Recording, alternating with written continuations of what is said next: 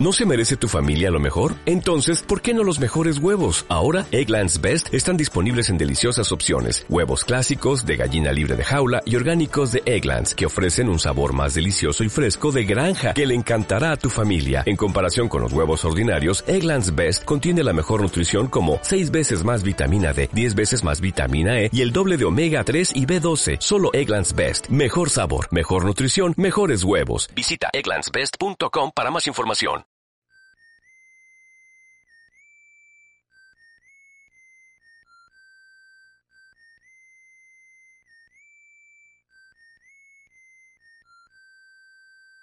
El anticuario del perverso.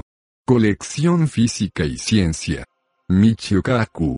Física de lo imposible. Podremos ser invisibles, viajar en el tiempo y teletransportarnos. Capítulo 9. Naves estelares.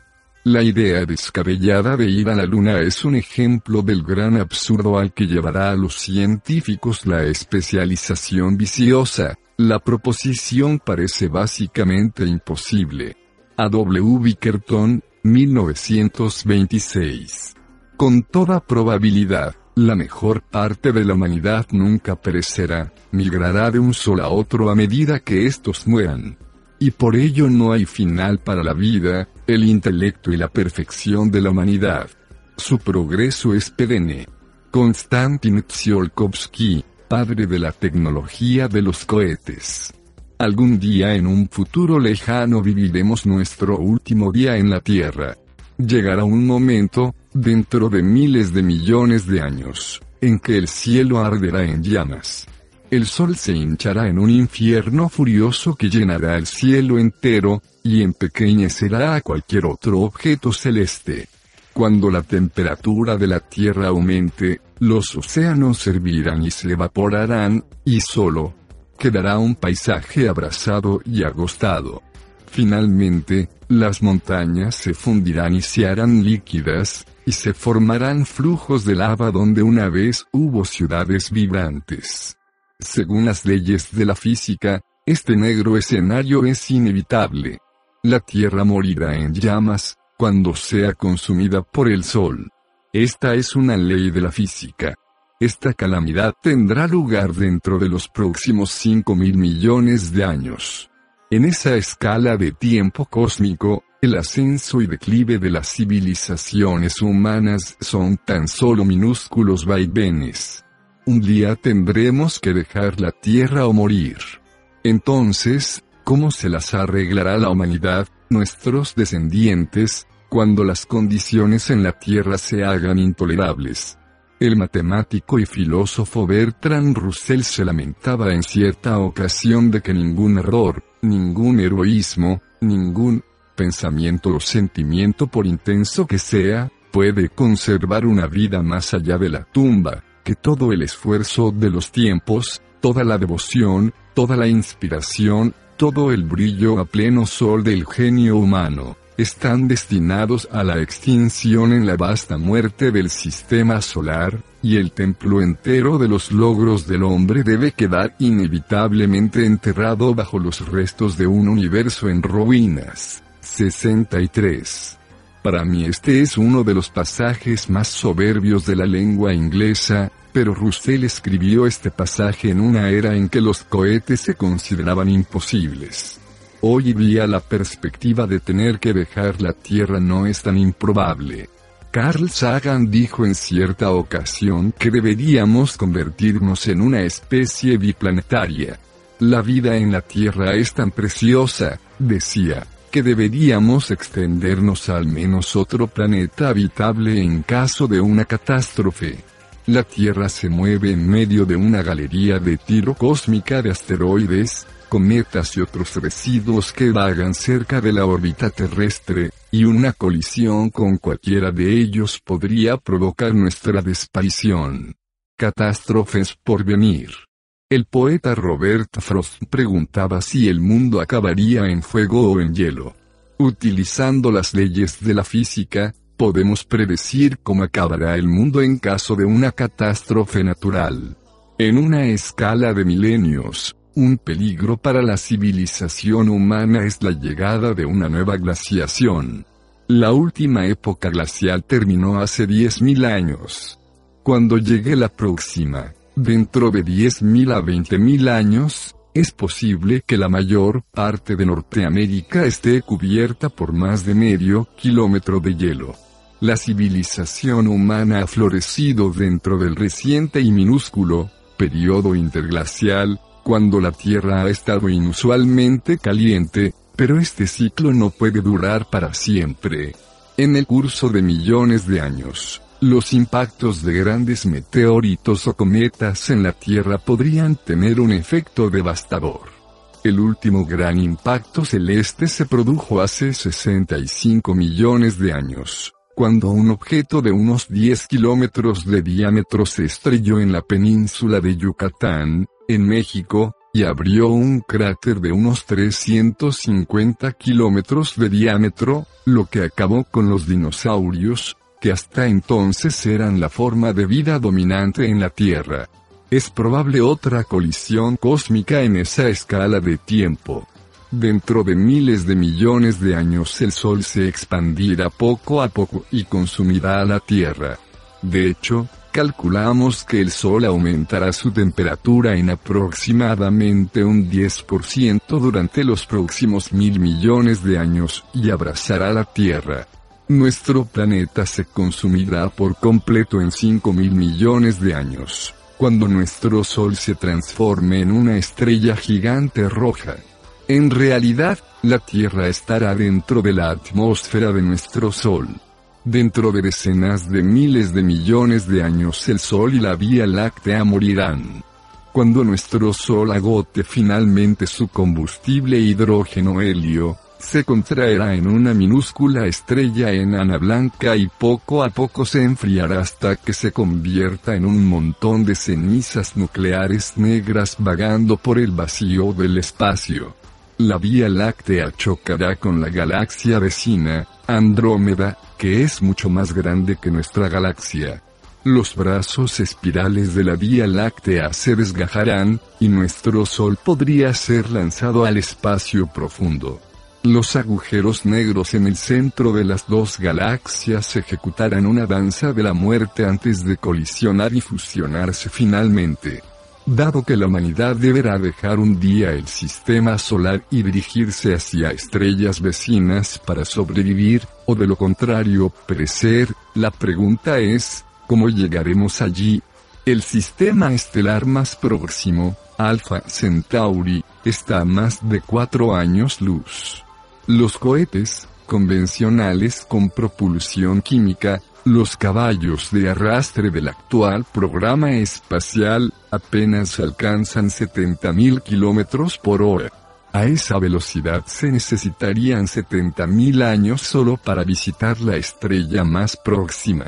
Si analizamos hoy el programa espacial, hay un enorme vacío entre nuestras pobres capacidades actuales y los requisitos de una auténtica nave estelar que nos permitiera empezar a explorar el espacio.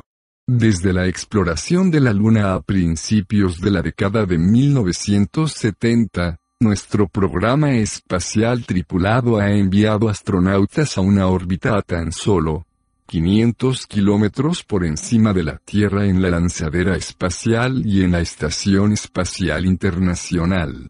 Para 2010, no obstante, la NASA planea sustituir la lanzadera espacial por la nave espacial Orion, que finalmente llevará de nuevo a los astronautas a la Luna el año 2020, tras un paréntesis de 50 años. El plan consiste en establecer una base tripulada y permanente en la Luna. Después de eso podría lanzarse una misión tripulada a Marte. Obviamente hay que encontrar un nuevo tipo de diseño de cohete si queremos llegar alguna vez a las estrellas. O bien aumentamos radicalmente el empuje de nuestros cohetes, o aumentamos el tiempo durante el que actúan. Un gran cohete químico, por ejemplo, puede tener un empuje de varios millones de kilogramos, pero solo actúa durante unos pocos minutos. Por el contrario, otros diseños de cohetes, tales como el motor iónico, que se describe en los párrafos siguientes, pueden tener un empuje débil pero ser capaces de operar durante años en el espacio exterior. Cuando se trata de cohetes, la tortuga vence a la liebre. Motores iónicos y de plasma. A diferencia de los cohetes químicos, los motores iónicos no producen el chorro repentino y drástico de gases supercalientes que propulsa a los cohetes convencionales. De hecho, su empuje es mucho menor. Colocados sobre una mesa en la Tierra, son demasiado débiles para mover algo, pero lo que les falta en empuje les sobra en duración, porque pueden actuar durante años en el vacío del espacio exterior. Un típico motor iónico se parece al interior de un tubo de televisor. Una corriente eléctrica calienta un filamento y crea unas de átomos ionizados, tales como xenón, que salen disparados por el extremo del cohete en lugar de ser impulsados por un chorro de gases explosivos y calientes, los motores iónicos son impulsados por un tenue pero continuo flujo de iones. El impulsor iónico NSTAR de la NASA fue probado en el espacio exterior a bordo de la exitosa sonda de Space 1, lanzada en 1998. El motor iónico funcionó durante 678 días, y estableció un nuevo récord para motores iónicos. La Agencia Espacial Europea también ha probado un motor iónico en su sonda Smart 1. La sonda espacial japonesa Hayabusa, que llegó a un asteroide, estaba impulsada por cuatro motores iónicos de xenón. Aunque no tenga mucho atractivo, el motor iónico podrá hacer misiones de largo recorrido, que no sean urgentes, entre planetas. De hecho, los motores iónicos pueden convertirse algún día en los caballos de tiro para el transporte interplanetario. Una versión más potente del motor iónico es el de plasma, por ejemplo el Bechica SYMR, cohete de magnetoplasma de impulso específico variable que utiliza un potente chorro de plasma para impulsarse a través del espacio. Diseñado por el astronauta e ingeniero Franklin Chan Díaz, utiliza radioondas y campos magnéticos para calentar hidrógeno hasta un millón de grados centígrados.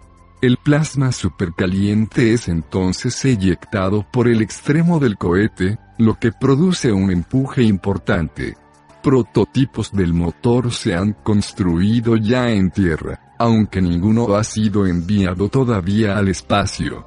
Algunos ingenieros confían en que el motor de plasma pueda utilizarse para llevar una misión a Marte, reduciendo significativamente el tiempo de viaje a unos pocos meses. Algunos diseños utilizan energía solar para alimentar el plasma en el motor. Otros diseños utilizan fisión nuclear, lo que aumenta los problemas de seguridad, puesto que supone poner grandes cantidades de materiales nucleares en el espacio en naves que pueden sufrir accidentes. Pero ni el motor iónico ni el motor de plasma de chica SMR tienen potencia suficiente para llevarnos a las estrellas. Para eso necesitamos una serie de diseños de propulsión completamente nuevos. Un serio inconveniente en el diseño de una nave estelar es la extraordinaria cantidad de combustible necesaria para hacer un viaje incluso a la estrella más cercana, y el largo periodo de tiempo antes de que la nave llegue a su lejano destino. Veleros solares. Una propuesta que puede resolver estos problemas es el velero solar explota el hecho de que la luz solar ejerce una presión muy pequeña pero continua que es suficiente para impulsar un enorme velero a través del espacio. La idea de un velero solar es antigua, pues se remonta al gran astrónomo Johannes Kepler en su tratado Somnium, de 1611. Aunque la física que hay detrás de un velero solar es bastante sencilla, los avances se han centrado en crear realmente un velero solar que pueda enviarse al espacio. En 2004 un cohete japonés desplegó con éxito dos pequeños prototipos de veleros solares en el espacio. En 2005 la Sociedad Planetaria, Cosmos Studios, y la Academia Rusa de Ciencias lanzaron el velero espacial Cosmos 1 desde un submarino en el mar de Barents. Pero el cohete Volna que lo transportaba falló y el velero no llegó a su órbita. Un intento previo con un velero suborbital también había fracasado en 2001 pero en febrero de 2006 el cohete japonés MB Chica consiguió poner en órbita un velero solar de 15 metros, si bien la vela no llegó a desplegarse por completo. Aunque los avances en la tecnología de veleros solares han sido penosamente lentos, sus defensores tienen otra idea que podría llevarlos a las estrellas, construir una enorme batería de láseres en la Luna que pueda disparar intensos haces de luz láser hacia un velero solar y hacerlo llegar a la estrella más próxima. La física de dicho velero solar interplanetario es verdaderamente abrumadora. La propia vela tendría que tener cientos de kilómetros y ser construida por completo en el espacio exterior.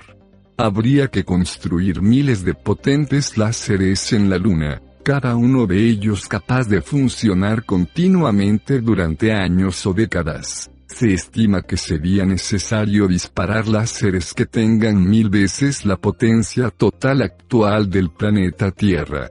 Sobre el papel, un enorme velero ligero podría viajar a la mitad de la velocidad de la luz. Un velero solar semejante tardaría solo unos ocho años en llegar a las estrellas cercanas. La ventaja de tal sistema de propulsión es que podría utilizar la tecnología ya disponible. No habría que descubrir ninguna nueva ley de la física para crear dicho velero solar. Pero hay grandes problemas económicos y técnicos.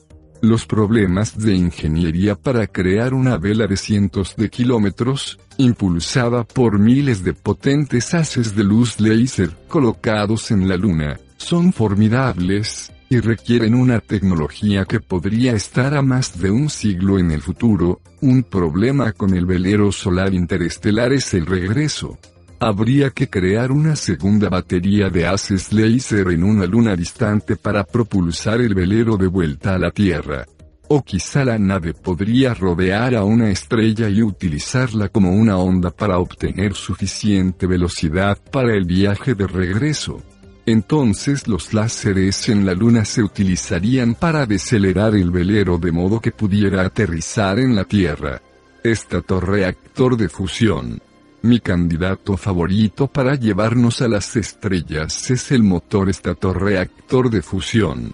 Hay abundancia de hidrógeno en el universo, de modo que un motor estatorreactor podría recoger hidrógeno a medida que viajara por el espacio exterior, lo que le daría una fuente esencialmente inagotable de combustible. Una vez recogido el hidrógeno sería calentado hasta millones de grados, lo bastante caliente para que el hidrógeno se fusionara y liberara la energía de una reacción termonuclear. El motor estatorreactor de fusión fue propuesto por el físico Robert W. Bussard en 1960, y más tarde popularizado por Carl Sagan. Bussard calculaba que un motor estatorreactor que pesara unas mil toneladas podría en teoría mantener un empuje constante de un gramo de fuerza, es decir, comparable a permanecer en la superficie de la Tierra. Si el motor estatorreactor pudiera mantener una aceleración un gramo durante un año, alcanzaría un 77% de la velocidad de la luz, suficiente para hacer del viaje interestelar una seria posibilidad. Los requisitos para el motor estatorreactor de fusión son fáciles de calcular. En primer lugar, conocemos la densidad media del hidrógeno a lo largo del universo. También podemos calcular aproximadamente cuánto hidrógeno hay que quemar para alcanzar aceleraciones de un gramo. Este cálculo, a su vez, determina qué tamaño debe tener la pala para recoger hidrógeno. Con unas pocas hipótesis razonables, se puede demostrar que se necesitaría una pala de unos 160 kilómetros de diámetro. Aunque crear una pala de este tamaño sería prohibitivo en la Tierra, construirla en el espacio exterior plantea menos problemas debido a la ingravidez. En principio, el motor estatorreactor podría autopropulsarse indefinidamente y alcanzar finalmente sistemas estelares lejanos en la galaxia. Puesto que el tiempo pasa con lentitud dentro del cohete, según Einstein, sería posible alcanzar distancias astronómicas sin recurrir a poner a la tripulación en animación suspendida. Después de acelerar a un gramo durante 11 años, según los relojes dentro de la nave estelar, la nave alcanzaría el cúmulo estelar de las Pléyades, que está a 400 años luz. En 23 años llegaría a la galaxia Andrómeda, situada a 2 millones de años luz de la Tierra. En teoría, la nave espacial podría llegar al límite del universo visible dentro del tiempo de vida de un miembro de la tripulación, aunque en la Tierra habrían pasado miles de millones de años. Una incertidumbre clave es la reacción de fusión. El reactor de fusión ITER, cuya construcción está programada en el sur de Francia, combina dos raras formas de hidrógeno, deuterio y tritio, para extraer energía. En el espacio exterior, sin embargo, la forma más abundante del hidrógeno consiste en un solo protón rodeado por un electrón. Por lo tanto, el motor estatorreactor de fusión tendría que explotar la reacción de fusión protón-protón. Aunque el proceso de fusión deuterio-tritio ha sido estudiado durante décadas por los físicos, el proceso de fusión protón-protón se conoce peor, es más difícil de conseguir y produce menos energía. Por ello, dominar la reacción protón-protón más difícil será un reto técnico en las próximas décadas. Además, algunos ingenieros han cuestionado que el motor estatorreactor pudiera superar efectos de arrastre cuando se aproximara a la velocidad de la luz. Hasta que se desarrollen la física y la economía de la fusión protón-protón es difícil hacer estimaciones precisas respecto a la viabilidad del estatorreactor. Pero este diseño está en la corta lista de candidatos posibles para cualquier misión a las estrellas que se contemple. El cohete electrónico nuclear. En 1956 la Comisión de Energía Atómica, AEC, de Estados Unidos empezó a considerar seriamente los cohetes nucleares en el proyecto Rover. En teoría, se utilizaría un reactor de fisión nuclear para calentar gases como el hidrógeno a temperaturas extremas, y luego esos gases serían expulsados por un extremo del cohete, lo que le daría un impulso debido al riesgo de una explosión en la atmósfera de la Tierra que implicase combustible nuclear tóxico, las primeras versiones de los motores del cohete nuclear se colocaron horizontalmente en vías de tren, donde la actuación del cohete podía registrarse con todo cuidado. El primer motor de cohete nuclear que se probó en el proyecto Rover, en 1959, fue el Kiwi-1, un nombre apropiado, pues es el de una ave australiana incapaz de volar.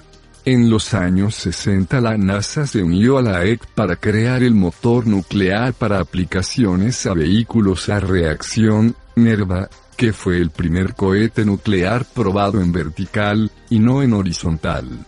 En 1968 este cohete nuclear fue probado en una posición invertida.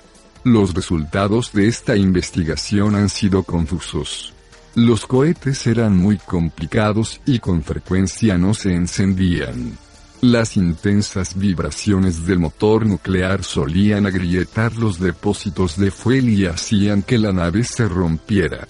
La corrosión debida a la combustión de hidrógeno a altas temperaturas era también un problema persistente.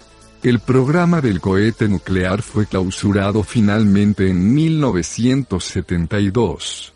Estos cohetes atómicos tenían aún otro problema, el riesgo de una reacción nuclear incontrolada, como una pequeña bomba atómica. Aunque las centrales nucleares comerciales utilizan hoy combustible nuclear diluido y no pueden explotar como una bomba de Hiroshima, esos cohetes atómicos operaban con uranio enriquecido para crear el máximo impulso, lo que producía una minúscula detonación nuclear. Cuando el programa del cohete nuclear estaba a punto de ser cancelado, los científicos decidieron realizar una última prueba. Decidieron explotar un cohete, como una pequeña bomba atómica. Retiraron las varillas de control que mantenían controlada la reacción nuclear. El reactor se hizo supercrítico y explotó en una violenta bola de fuego. Esta muerte espectacular del programa del cohete nuclear fue incluso grabada en una película. A los rusos no les gustó. Consideraron que esta exhibición era una violación del Tratado de Limitación de Pruebas Nucleares, que prohibía las detonaciones de bombas nucleares no subterráneas. Durante años el ejército ha revisitado periódicamente el cohete nuclear. Un proyecto secreto fue bautizado como el cohete nuclear Timberwind, era parte del proyecto militar de la Guerra de las Galaxias en los años 80, fue abandonado cuando la Federación de Científicos Americanos filtró detalles de su existencia. Lo que más preocupa del cohete de fisión nuclear es la seguridad. Incluso transcurridos 50 años de era espacial, los cohetes lanzadores químicos sufren fallos catastróficos aproximadamente el 1% de las veces. Los dos fallos de las lanzaderas espaciales Challenger y Columbia, en las que murieron trágicamente 14 astronautas, fueron otra confirmación de esta tasa de fracasos. Sin embargo, en los últimos años la NASA ha retomado la investigación en el cohete nuclear por primera vez desde el programa NERVA de los años 60. En 2003 la NASA bautizó un nuevo proyecto, Prometheus, con el nombre del dios griego que dio el fuego a los humanos. En 2005 Prometheus fue financiado con 450 millones de dólares, aunque esta financiación fue considerablemente reducida hasta 100 millones en 2006. El futuro del proyecto es incierto. Cohetes pulsados nucleares. Otra posibilidad lejana es utilizar una serie de minibombas nucleares para impulsar una nave espacial. En el proyecto Orion, minibombas atómicas serían expulsadas secuencialmente por la parte trasera del cohete, de modo que la nave espacial cabalgaría sobre las ondas de choque creadas por estas minibombas de hidrógeno. Sobre el papel, este diseño podría hacer que una nave espacial alcanzara una velocidad próxima a la de la luz concebido originalmente en 1947 por Stanislaw Lam, que intervino en el diseño de la primera bomba de hidrógeno, la idea fue desarrollada por Ted Taylor, uno de los jefes de diseño de cabezas nucleares para el ejército de Estados Unidos, y el físico Freeman Dyson, del Instituto de Estudios Avanzados en Princeton. A finales de la década de 1950 y en la década de 1960 se hicieron cálculos detallados para este cohete interestelar. Se calculó que dicha nave espacial podría ir a Plutón y volver en menos de un año, con una velocidad de crucero máxima de un 10% de la velocidad de la luz. Pero incluso a dicha velocidad tardaría unos 44 años en llegar a la estrella más próxima. Los científicos han especulado con que un arca espacial impulsada por un cohete semejante tendría que navegar durante siglos, con una tripulación multigeneracional, cuya descendencia nacería y pasaría su vida en el arca espacial para que sus descendientes pudieran llegar a las estrellas cercanas. En 1959 General Atomics publicó un informe que estimaba el tamaño de una nave espacial Orion. La versión más grande, llamada Super Orion, pesaría 8 millones de toneladas, tendría un diámetro de 400 metros y sería impulsada por más de mil bombas de hidrógeno pero un problema importante en el proyecto era la posibilidad de contaminación por residuos nucleares durante el lanzamiento. Dyson calculó que las fugas nucleares de cada lanzamiento podrían causar cánceres mortales en 10 personas. Además, el pulso electromagnético, EMP, en dicho lanzamiento sería tan grande que podría desencadenar cortocircuitos masivos en los sistemas eléctricos de las cercanías. La firma del Tratado de Limitación de Pruebas Nucleares en 1965 hizo sonar la campana de muerte del proyecto. Finalmente, el principal impulsor del proyecto, el diseñador de bombas nucleares Ted Taylor, abandonó, en cierta ocasión me confió que se había desilusionado con el proyecto cuando se dio cuenta de que la física que había tras las minibombas nucleares, también podría ser utilizada por terroristas para crear bombas nucleares portátiles. Aunque el proyecto fue cancelado porque se consideró que era demasiado peligroso, su tocayo sigue viviendo en la nave espacial Orion, que la NASA ha escogido para reemplazar la lanzadera espacial en 2010. El concepto de un cohete nuclear fue rescatado por la Sociedad Interplanetaria Británica de 1975 a 1978 con el proyecto Daedalus, un estudio preliminar para ver si podía construirse una nave estelar no tripulada que pudiera llegar a la estrella de Barnard, a 5,9 años luz de la Tierra, se escogió la estrella de Barnard porque se conjeturaba que podría tener un planeta. Desde entonces las astrónomas Jill Tarter y Margaret Turnbull han compilado una lista de 17.129 estrellas cercanas que podrían tener planetas que albergan vida. El candidato más prometedor es Epsilon India, a 11,8 años luz. La nave a reacción planeada para el proyecto Daedalus era tan enorme que habría tenido que construirse en el espacio exterior. Pesaría 54.000 toneladas, casi todo su peso en combustible para el cohete, y podría alcanzar un 7,1% de la velocidad de la luz, con una carga útil de 450 toneladas. A diferencia del proyecto Orion, que utilizaba minúsculas bombas de fisión, el proyecto Daedalus utilizaría minibombas de hidrógeno con una mezcla de deuterio-helio 3 encendida por haces de electrones.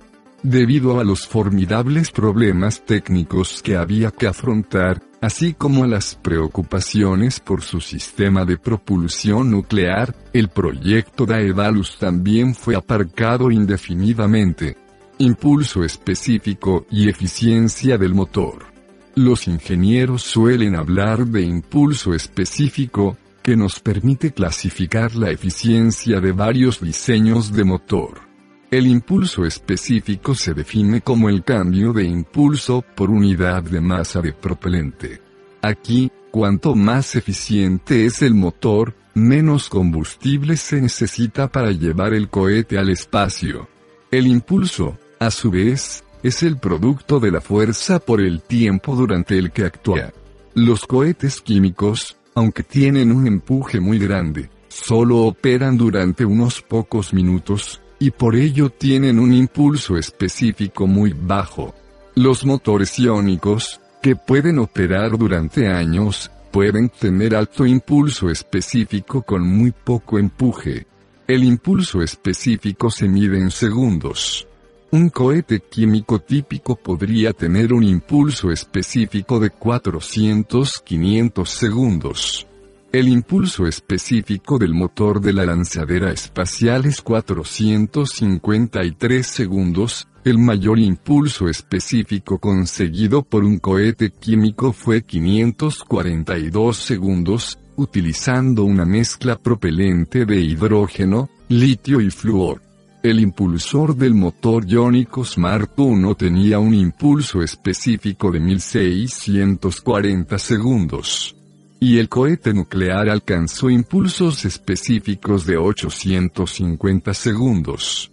El máximo impulso específico posible sería el de un cohete que pudiera alcanzar la velocidad de la luz.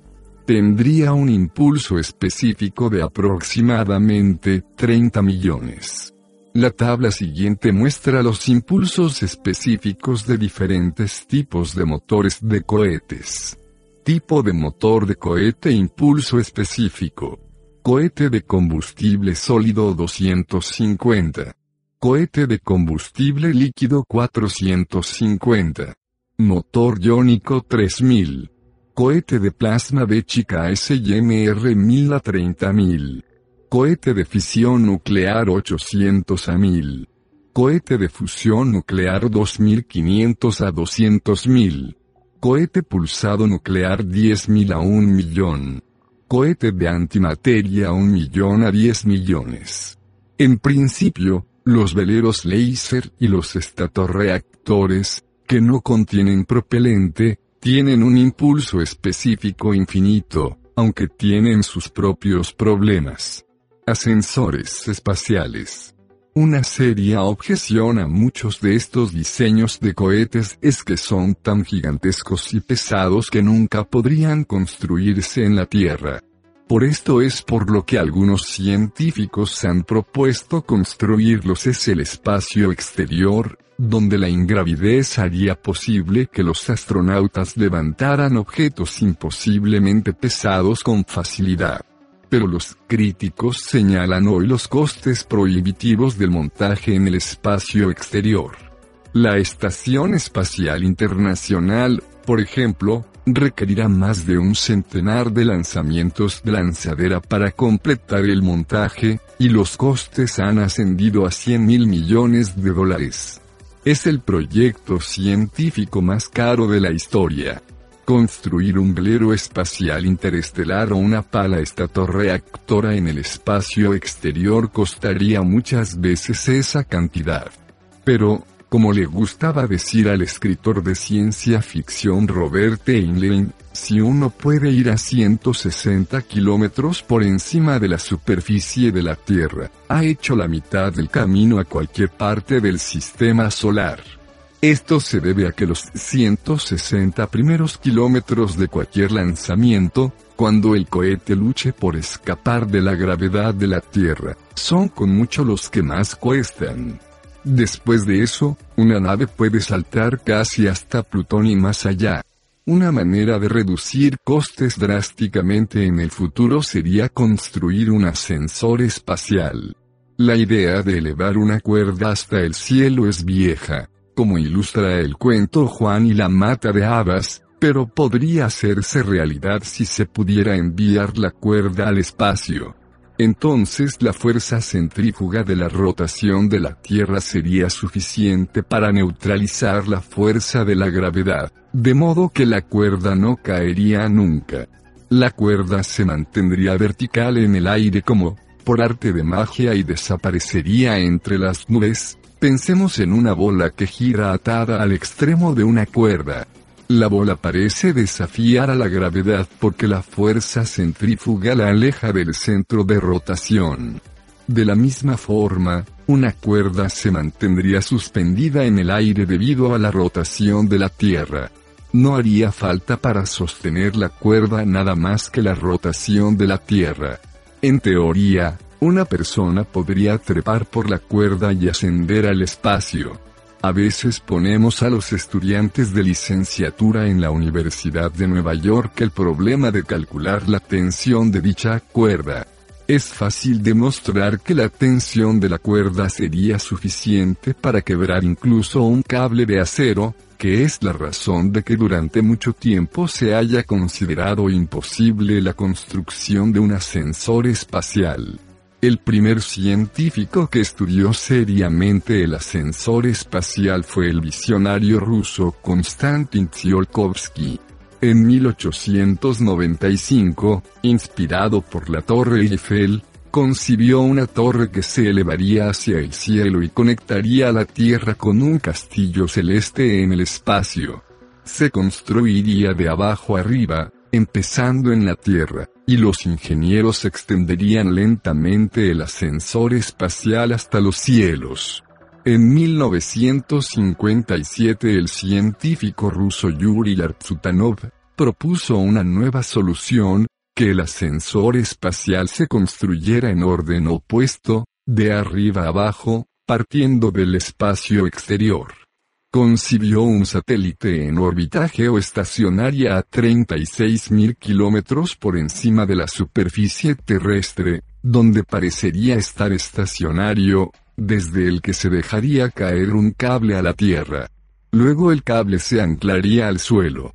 Pero el cable para el ascensor espacial tendría que ser capaz de aguantar una tensión de aproximadamente 60 a 100 gigapascales el acero se rompe a unos 2 gigapascales, lo que descarta la idea. La idea de un ascensor espacial tuvo una acogida mucho más amplia con la publicación en 1979 de la novela de Arthur C. Clarke Fuentes del Paraíso, y en 1982 de la novela de Robert Heinlein Viernes. Pero sin ningún progreso adicional, la idea languideció. La ecuación cambió significativamente cuando los químicos desarrollaron los nanotubos de carbono. El interés en los mismos se despertó de repente gracias al trabajo de Sunyo Injima de Nippon Electric en 1991, aunque en realidad la evidencia de los nanotubos de carbono se remonta a los años 50, un hecho que fue ignorado en la época. Lo curioso es que los nanotubos son más resistentes que los cables de acero, pero también mucho más ligeros.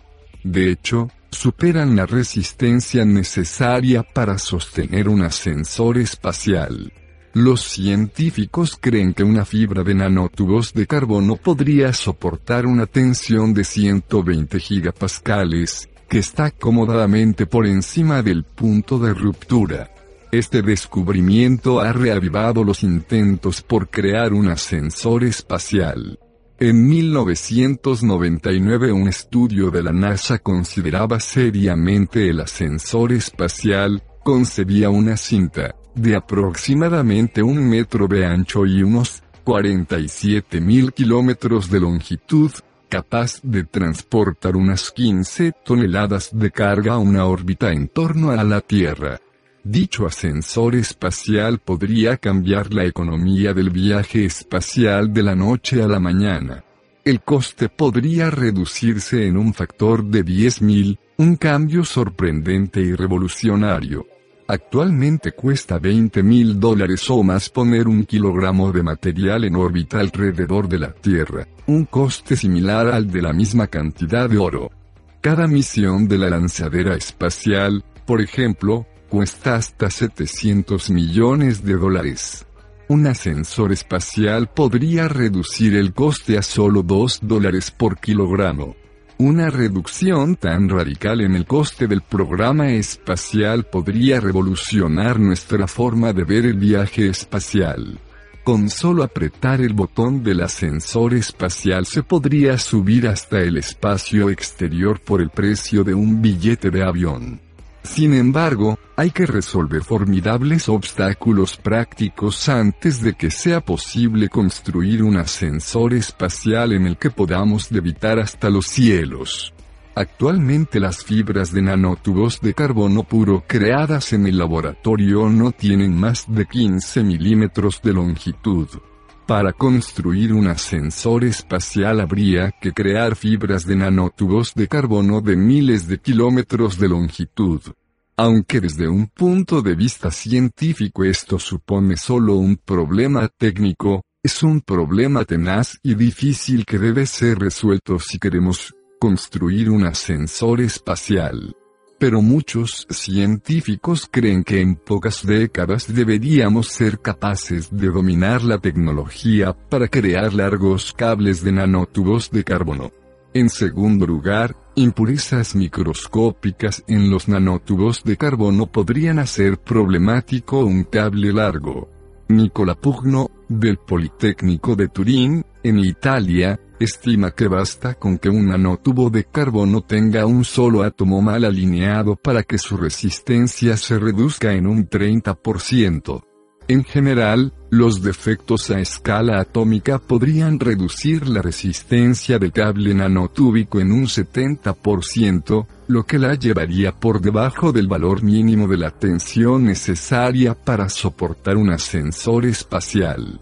Para animar el interés empresarial en el ascensor espacial, la NASA financia dos premios independientes, los premios siguen el modelo del premio X Ansari de 10 millones de dólares, que consiguió animar a los inventores emprendedores para crear cohetes comerciales capaces de llevar pasajeros al límite mismo del espacio. El premio X lo ganó Spaceship One en 2004. Los premios que ofrece la NASA se denominan el Beam Power Challenge y el Tether Challenge. En el Beam Power Challenge, los equipos tienen que elevar un dispositivo mecánico que pesa al menos 25 kilogramos por un cable, suspendido de una grúa, hasta una altura de 50 metros y a una velocidad de un metro por segundo. Esto puede parecer fácil, pero la clave reside en que el dispositivo no puede utilizar combustible, ni baterías, ni ningún cable eléctrico. En su lugar, el dispositivo robótico debe estar alimentado por paneles solares, reflectores solares, láseres o fuentes de energía de microondas, que son más adecuadas para el uso en el espacio exterior. En el Tether Challenge, los equipos deben producir cables de 2 metros de longitud que no pueden pesar más de 2 gramos y deben soportar una carga un 50% mayor que el mejor cable del año anterior. El desafío pretende estimular la investigación para desarrollar materiales muy ligeros y suficientemente resistentes para ser extendidos hasta 100.000 kilómetros en el espacio. Hay premios por valor de 150 mil, 40 mil y 10 mil dólares. Una prueba de la dificultad de afrontar este desafío es que en 2005, el primer año de la competición, el premio quedó desierto. Aunque un ascensor espacial exitoso podría revolucionar el programa espacial, tales máquinas tienen sus propios riesgos. Por ejemplo, la trayectoria de los satélites próximos a la Tierra cambia constantemente mientras orbitan en torno a la Tierra, debido a que la Tierra rota por debajo de ellos. Esto significa que esos satélites, colisionarían eventualmente con el ascensor espacial a 30.000 km por hora, suficiente para romper el cable con el fin de impedir tal catástrofe, o bien habría que diseñar los satélites para incluir pequeños cohetes que les permitieran maniobrar para rodear el ascensor, o bien el cable del ascensor tendría que estar equipado con pequeños cohetes para evitar los satélites de paso. Las colisiones con micrometeoritos, también son un problema, ya que el ascensor espacial está muy por encima de la atmósfera de la Tierra, y nuestra atmósfera normalmente nos protege de los meteoritos. Puesto que las colisiones con micrometeoritos son impredecibles, habría que construir el ascensor espacial con una protección adicional, y quizá incluso sistemas redundantes a prueba de fallos. También podrían surgir problemas de los efectos de pautas climáticas turbulentas en la Tierra, tales como huracanes, olas de marea y tormentas. El efecto onda. Otro medio novedoso de lanzar un objeto a una velocidad próxima a la de la luz es utilizar el efecto onda. Cuando la NASA lanza sondas espaciales a los planetas exteriores, suele hacer que rodeen un planeta cercano para utilizar el efecto onda y aumentar así su velocidad. La NASA se ahorra mucho combustible valioso de esta manera. Así es como la nave espacial Voyager pudo llegar a Neptuno, que está cerca del límite del sistema solar. El físico de Princeton Freeman Dyson sugirió que en un futuro lejano podríamos encontrar dos estrellas de neutrones que estuvieran dando vueltas una alrededor de la otra a gran velocidad. Acercándonos mucho a una de estas estrellas de neutrones, podríamos girar alrededor de ella y luego ser lanzados al espacio, como por un latigazo a velocidades próximas a un tercio de la velocidad de la luz. De hecho, estaríamos utilizando la gravedad para darnos un empujón adicional hasta casi la velocidad de la luz. Sobre el papel, esto podría funcionar. Otros han propuesto que diéramos la vuelta alrededor de nuestro propio Sol y aprovecháramos el latigazo para acelerar hasta casi la velocidad de la luz. Este método se utilizaba, de hecho, en Star Trek y de chica, el viaje a casa, cuando la tripulación del Enterprise se montaba en una nave Klingon y luego se acercaba al Sol para romper la barrera de la luz y retroceder en el tiempo. En la película Cuando los mundos chocan, en donde la Tierra se ve amenazada por una colisión con un asteroide, los científicos crean una montaña rusa gigante para dejar la Tierra. Una nave a reacción desciende por la montaña rusa, ganando gran velocidad, y luego cambia de dirección en la parte baja de la montaña rusa para salir lanzada al espacio. Sin embargo, ninguno de estos métodos de utilizar la gravedad para impulsarnos al espacio funcionará, debido a la conservación de la energía. Al descender por la montaña rusa y volver a subir, acabaríamos con la misma velocidad con la que habíamos empezado, de modo que no hay ninguna ganancia en energía.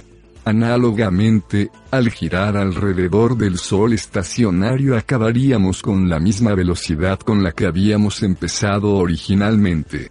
La razón por la que podría funcionar el método de Dyson de utilizar dos estrellas de neutrones es que las estrellas de neutrones giran a gran velocidad. Una nave espacial que utiliza el efecto onda gana su energía del movimiento de un planeta o una estrella. Si estos están estacionarios, no hay ningún efecto onda. Aunque la propuesta de Dyson podría funcionar, hoy no sirve de ayuda a los científicos confinados en la Tierra, porque necesitaríamos una nave estelar simplemente para visitar estrellas de neutrones en rotación. Cañones de raíles a los cielos. Otro ingenioso método de lanzar objetos al espacio a velocidades fantásticas es el cañón de raíles, que Arthur C. Clarke y otros autores han presentado en sus relatos de ciencia ficción, y que también está siendo seriamente examinado como parte del escudo contra misiles Guerra de las Galaxias. En lugar de utilizar combustible de cohete o pólvora para impulsar un proyectil a alta velocidad, un cañón de raíles utiliza la fuerza del electromagnetismo. En su forma más simple, un cañón de raíles consiste en dos cables o raíles paralelos, con un proyectil atravesado sobre ambos cables, en una configuración con forma de U. Incluso Michael Faraday sabía que una corriente eléctrica experimentará una fuerza cuando se coloca en un campo magnético, de hecho, esto es la base de todos los motores eléctricos. Al enviar millones de amperios de corriente eléctrica por estos cables y a través del proyectil, se crea un enorme campo magnético alrededor de los raíles. Entonces este campo magnético impulsa al proyectil a lo largo de los raíles a velocidades enormes. Los cañones de raíles han disparado con éxito objetos metálicos a velocidades enormes a distancias extremadamente cortas. Es notable que, en teoría, un simple cañón de raíles sería capaz de disparar un proyectil metálico a 30.000 km por hora, De modo que entraría en órbita en torno a la Tierra. En principio, toda la flota de cohetes de la NASA podría reemplazarse por cañones de raíles que podrían poner cargas en órbita en torno a la Tierra. El cañón de raíles tiene una ventaja importante sobre los cohetes químicos y los cañones. En un rifle, la velocidad última a la que los gases en expansión pueden empujar a una bala está limitada por la velocidad de las ondas de choque. Aunque Julio Verne utilizó la pólvora para lanzar astronautas a la Luna en su clásico de la Tierra a la Luna, es fácil calcular que la velocidad última que se puede alcanzar con pólvora es solo una fracción de la velocidad necesaria para enviar a alguien a la Luna. Los cañones de raíles, sin embargo, no están limitados por la velocidad de las ondas de choque. Pero hay problemas con el cañón de raíles. Acelera tanto a los objetos que estos se suelen achatar al impactar con el aire. Las cargas se deforman seriamente al ser disparadas por el tubo de un cañón de raíles, porque cuando el proyectil choca, con el aire es, como si chocara con un muro de ladrillo. Además, la enorme aceleración de la carga a lo largo de los raíles es suficiente para deformarlos. Las vías tienen que ser reemplazadas con regularidad debido al daño causado por el proyectil. A esto se añade que las fuerzas G sobre un astronauta serían suficientes para matarlo, pues aplastarían fácilmente todos los huesos de su cuerpo. Una propuesta es instalar un cañón de raíles en la Luna, fuera de la atmósfera de la Tierra, el proyectil de un cañón de raíles podría ser acelerado sin esfuerzo a través del vacío del espacio exterior. Pero incluso entonces, las enormes aceleraciones generadas por un cañón de raíles podrían dañar la carga. Los cañones de raíles son en cierto sentido lo contrario de los veleros solares, que alcanzan su velocidad última de una forma suave durante un largo periodo de tiempo. Los cañones de raíles están limitados porque concentran mucha energía en un espacio muy pequeño. Cañones de raíles que puedan disparar objetos a estrellas vecinas serían muy caros. Una propuesta es, construir uno en el espacio exterior, que se extendería hasta dos tercios de la distancia de la Tierra al Sol. Almacenaría energía solar procedente del Sol y luego descargaría de golpe dicha energía en el cañón de raíles, que lanzaría una carga de 10 toneladas a un tercio de la velocidad de la luz, con una aceleración de 5.000 gramos. Solo las cargas robóticas más resistentes podrían sobrevivir a aceleraciones tan enormes. Los peligros del viaje espacial. Por supuesto, el viaje espacial no es un picnic de domingo. Enormes peligros aguardan a los vuelos tripulados que viajen a Marte o más allá. La vida en la Tierra ha estado protegida durante millones de años. La capa de ozono protege a nuestro planeta de los rayos ultravioletas, su campo magnético la protege contra las llamaradas solares y los rayos cósmicos, y su gruesa atmósfera lo protege contra los meteoritos, que se queman al entrar. Damos por garantizadas las suaves temperaturas y presiones del aire, que serán en la Tierra pero en el espacio profundo debemos hacer frente a la realidad de que la mayor parte del universo está en continua agitación, con cinturones de radiación letales y enjambres de meteoritos mortales. El primer problema a resolver en un largo viaje espacial extendido es el de la ingravidez. Los rusos han realizado estudios sobre los efectos a largo plazo de la ingravidez que han mostrado que el cuerpo pierde minerales y sustancias químicas preciosas en el espacio mucho más rápidamente de lo esperado. Incluso practicando un riguroso programa de ejercicios, al cabo de un año en la estación espacial los huesos y los músculos de los cosmonautas rusos están tan atrofiados que apenas pueden reptar como bebés, cuando regresan a la Tierra.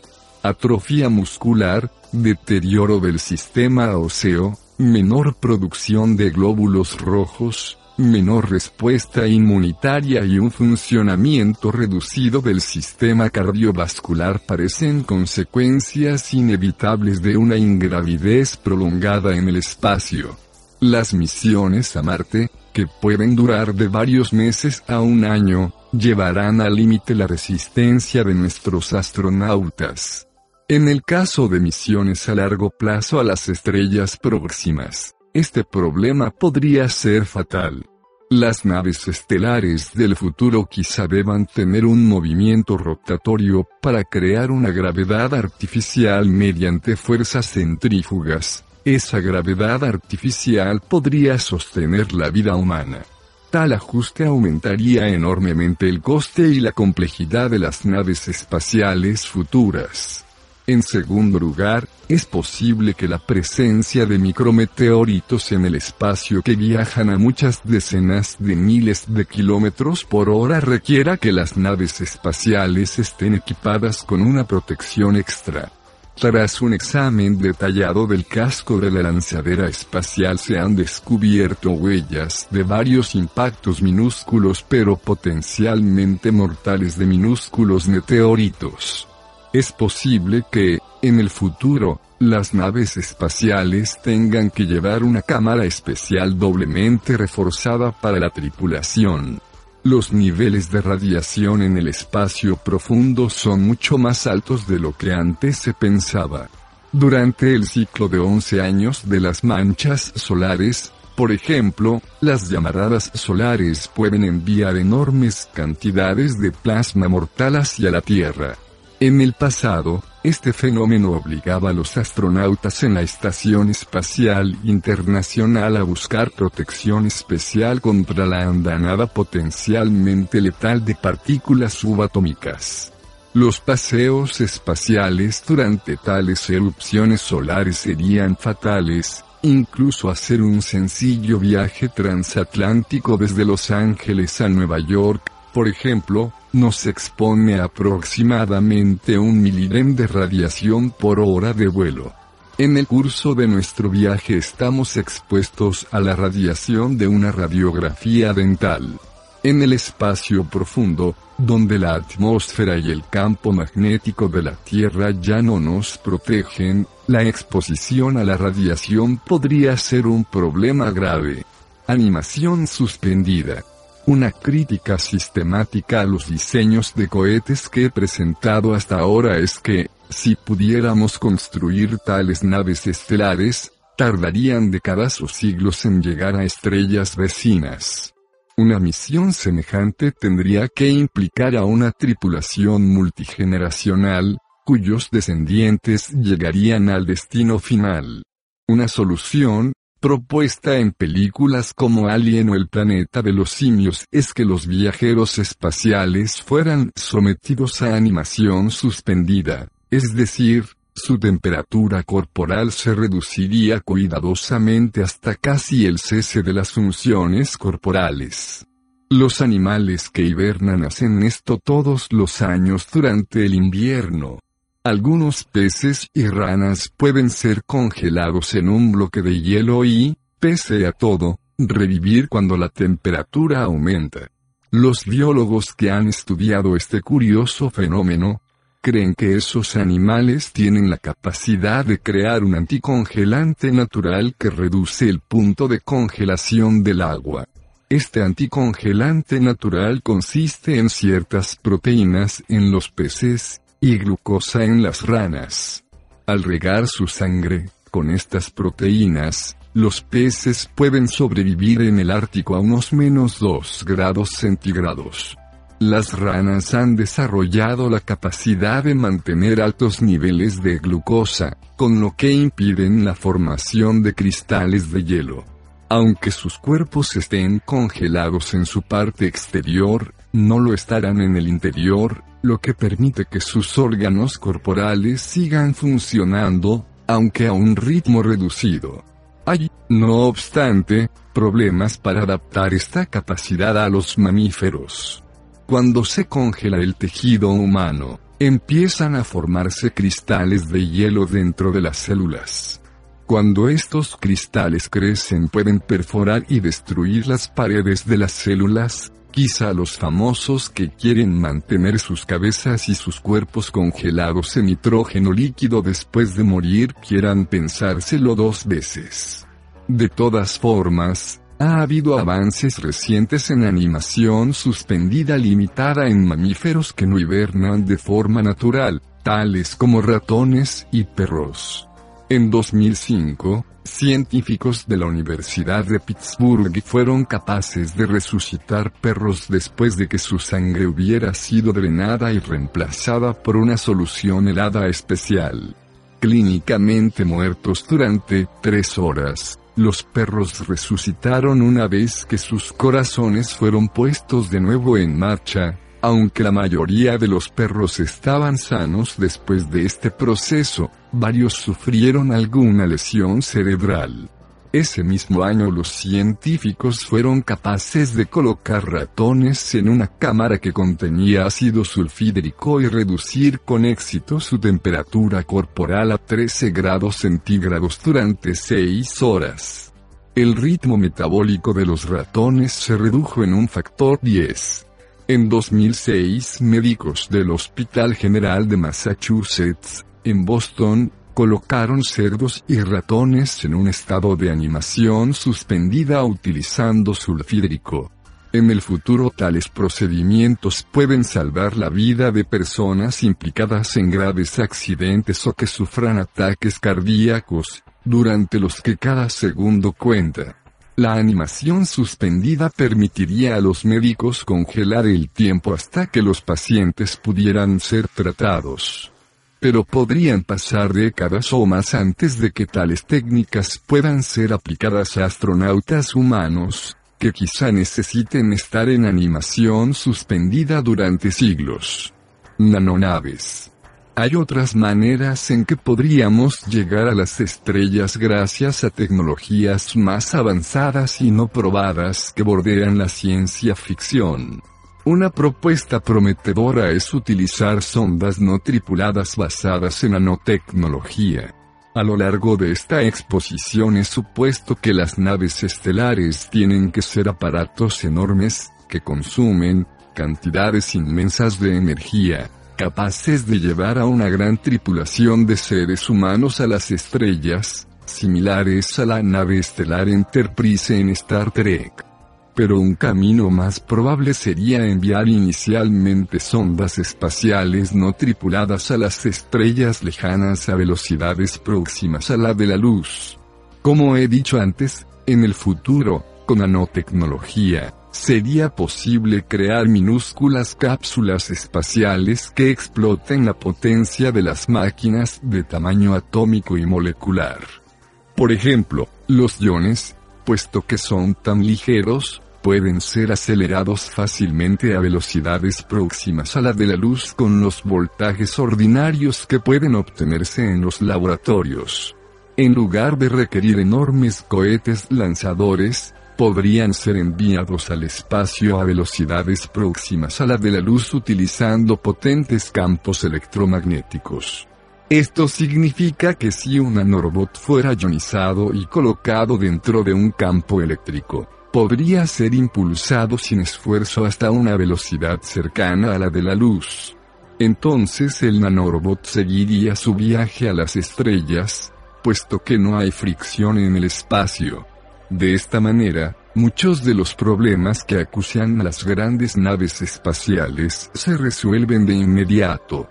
Naves espaciales nanorobóticas inteligentes, no tripuladas, podrían alcanzar sistemas estelares vecinos con una pequeña fracción del coste de construir y lanzar una enorme nave espacial que lleve una tripulación humana.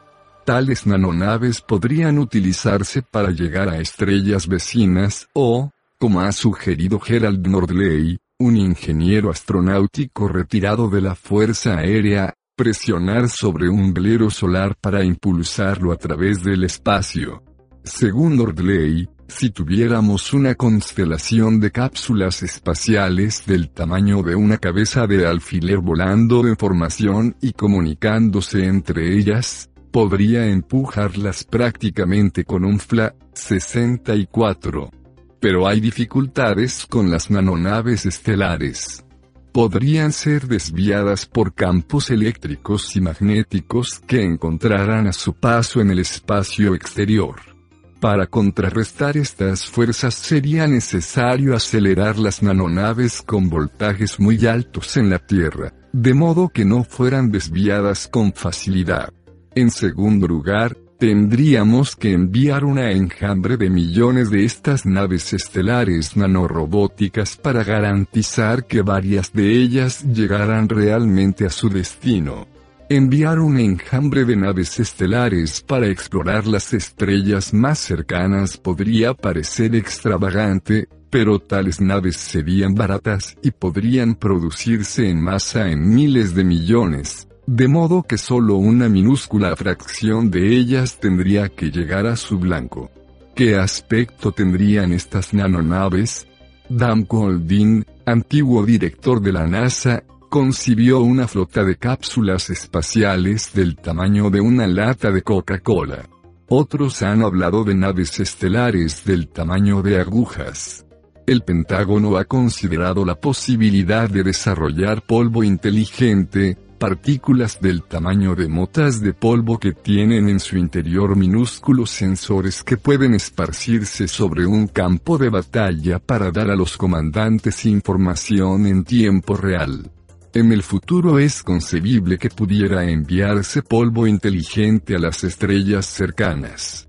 Los nanorobots del tamaño de motas de polvo tendrían circuitos hechos con las mismas técnicas de grabado utilizadas en la industria de semiconductores, que puede crear componentes tan pequeños como 30 nanómetros, o aproximadamente unos 150 átomos de largo.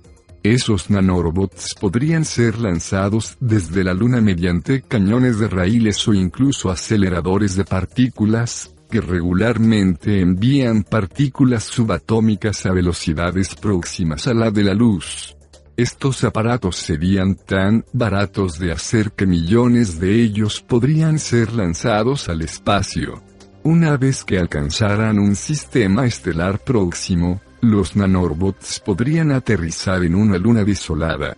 Debido a la baja gravedad de la luna, un nanorobot podría aterrizar y despegar con facilidad y con un ambiente estable como el que proporcionaría una luna, sería una base de operaciones ideal. Utilizando los minerales encontrados en la luna, el nanorbot podría construir una nanofactoría para crear una potente estación de radio, que pudiera enviar información de vuelta a la Tierra o podría diseñarse la nanofactoría para crear millones de copias de sí misma a fin de explorar el sistema solar y aventurarse en otras estrellas vecinas, repitiendo el proceso. Puesto que estas naves serían robóticas, no habría necesidad de un viaje de regreso a casa una vez que hubiesen enviado por radio su información. El nanorobot que acabo de describir se suele denominar una sonda de von Neumann, por el famoso matemático John von Neumann, que desarrolló las matemáticas de las máquinas de Turing autorreplicantes.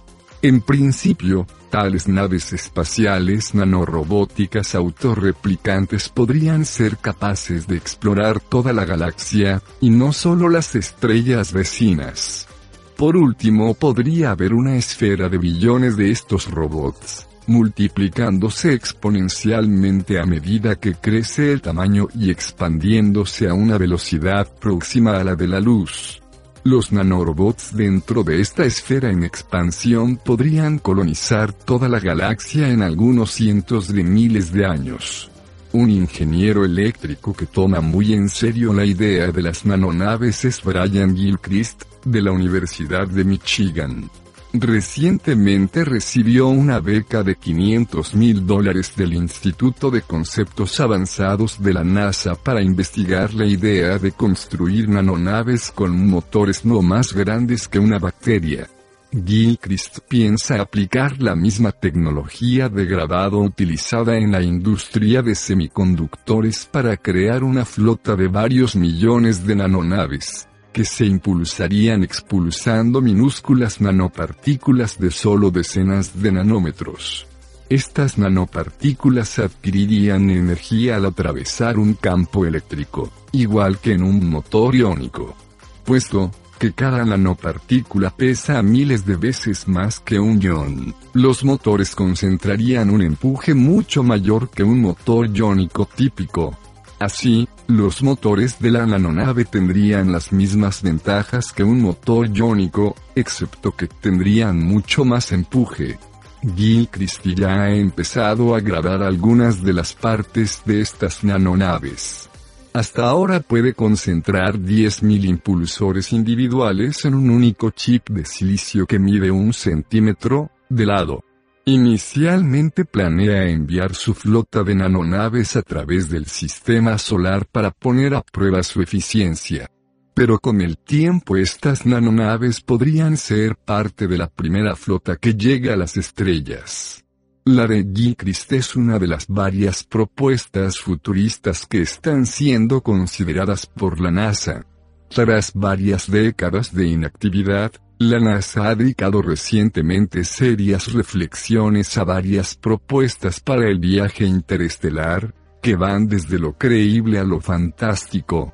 Desde principios de los años 90 la NASA alberga el taller de investigación de propulsión espacial avanzada, donde estas tecnologías han sido desmenuzadas por equipos de ingenieros y físicos. Más ambicioso incluso es el programa de física de propulsión avanzada, que ha explorado el misterioso mundo de la física cuántica en relación con el viaje interestelar. Aunque no hay consenso, buena parte de su actividad se ha centrado en los pioneros, el velero láser y varias versiones de cohetes de fusión. Dados los lentos pero continuos avances en el diseño de naves espaciales, es razonable suponer que la primera sonda no tripulada de cualquier tipo podría ser enviada a las estrellas vecinas quizá a finales de este siglo o comienzos del siglo próximo, lo que la convierte en una imposibilidad de clase Y pero quizá el diseño más potente para una nave estelar implica el uso de antimateria. Aunque suena a ciencia ficción, la antimateria ya ha sido creada en la Tierra, y algún día puede ofrecer el diseño más prometedor para una nave estelar tripulada. Fin de capítulo 9.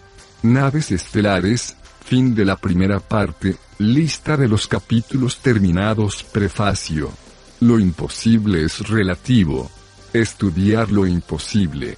Predecir el futuro. Agradecimientos. Parte I, imposibilidades de clase 1, 1. Campos de fuerza. Mitchell Faraday. Las cuatro fuerzas. Ventanas de plasma. Levitación magnética, 2. Invisibilidad La invisibilidad a través de la historia. Las ecuaciones de Maxwell y el secreto de la luz. Metamateriales e invisibilidad. Metamateriales para luz visible. Invisibilidad vía plasmónica. El futuro de los metamateriales. Invisibilidad y nanotecnología. Hologramas e invisibilidad. Invisibilidad vía la cuarta dimensión. 3. Pasers y estrellas de la muerte. Las armas de rayos a través de la historia. La revolución cuántica. Máseres y láseres.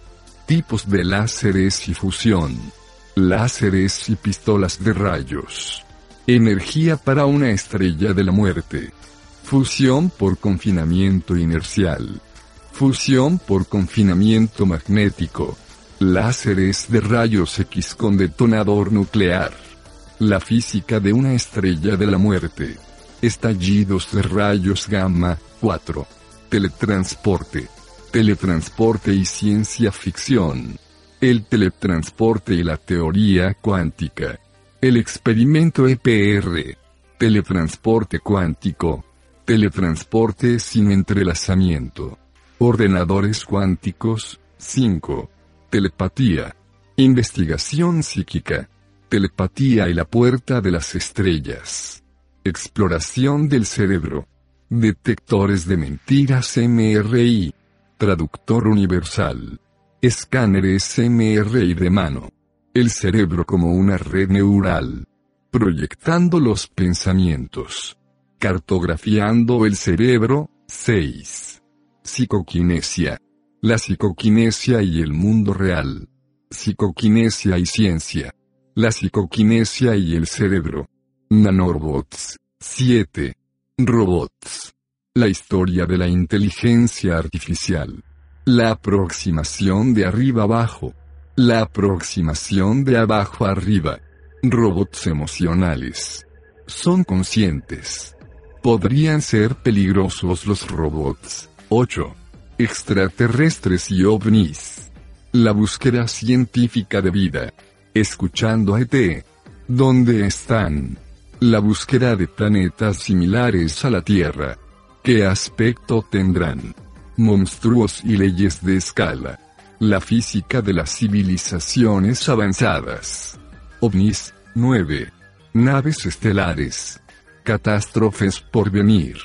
Motores iónicos y de plasma. Veleros solares Estatorreactor de fusión. El cohete electrónico nuclear. Cohetes pulsados nucleares. Impulso específico y eficiencia del motor. Ascensores espaciales. El efecto onda. Cañones de raíles a los cielos. Los peligros del viaje espacial. Animación suspendida. Nanonaves. Título, Física de lo imposible, por Michio Kaku.